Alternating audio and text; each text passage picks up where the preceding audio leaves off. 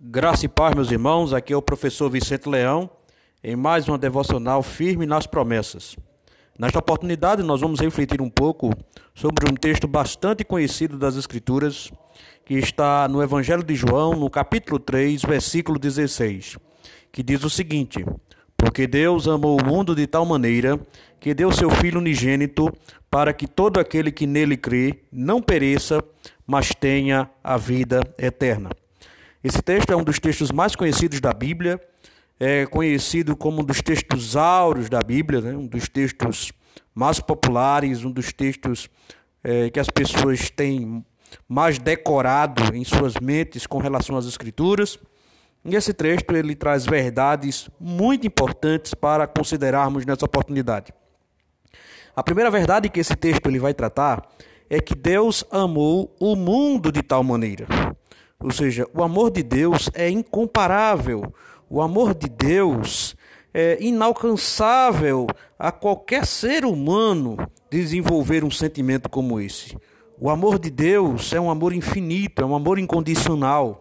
É um amor que supera todo o sentimento, toda a ideia de tamanho, de largura, de profundidade.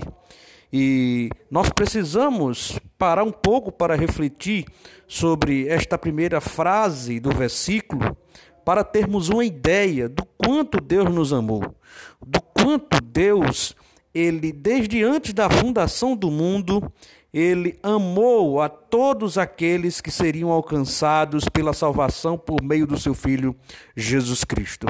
Até porque a nossa salvação ela foi provida antes da fundação do mundo.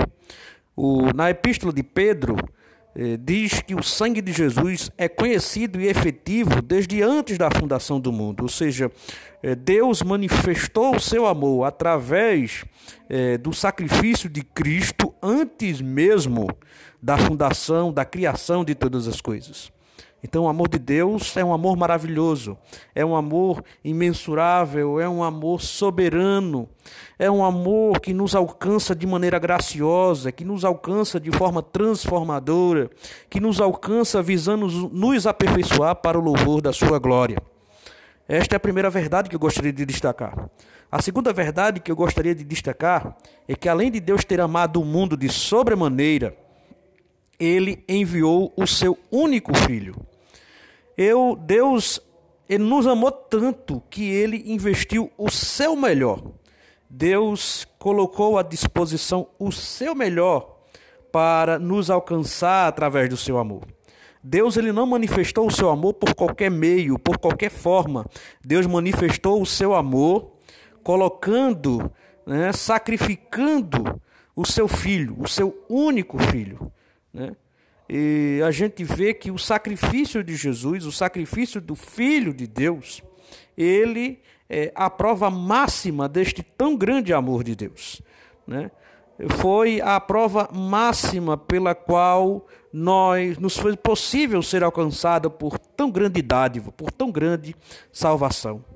Então Jesus, ele não somente nos amou de sobremaneira, como ele investiu o seu melhor ele colocou o seu filho, o seu unigênito, à disposição é, de nos salvar, de nos remir, de nos justificar para o louvor da sua glória.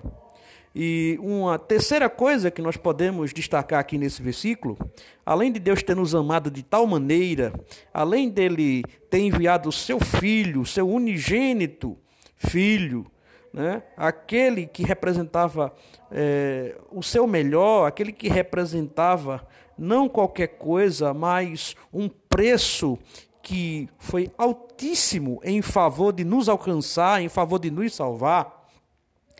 Ele fez tudo isso para que todo aquele que nele crê não pereça, mas tenha a vida eterna. Deus ele nos amou, Deus ele investiu o seu melhor, mas não investiu o seu melhor em qualquer pessoa. Deus não amou qualquer pessoa. Deus amou todos aqueles que crescem em Jesus Cristo, na suficiência do sacrifício de Jesus Cristo, que representava a prova máxima do seu amor por todos nós que hoje cremos em seu nome, cremos na salvação mediante a fé no seu santo sacrifício. Né? Deus não fez esta tão grande obra para alcançar simplesmente a raça humana desprovida de alguma responsabilidade no tocante a responder a este ato de amor.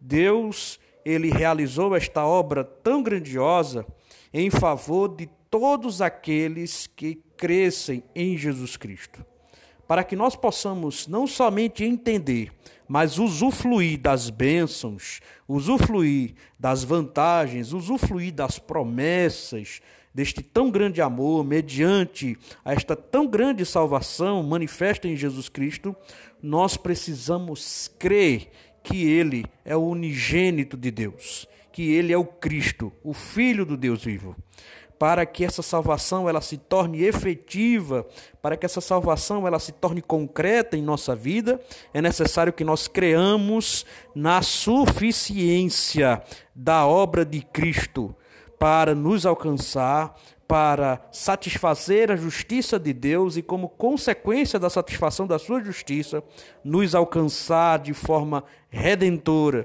nos alcançar de forma salvadora, nos dando a oportunidade de hoje estarmos aqui como novas criaturas, ouvindo a sua palavra e sendo direcionado pelas suas verdades.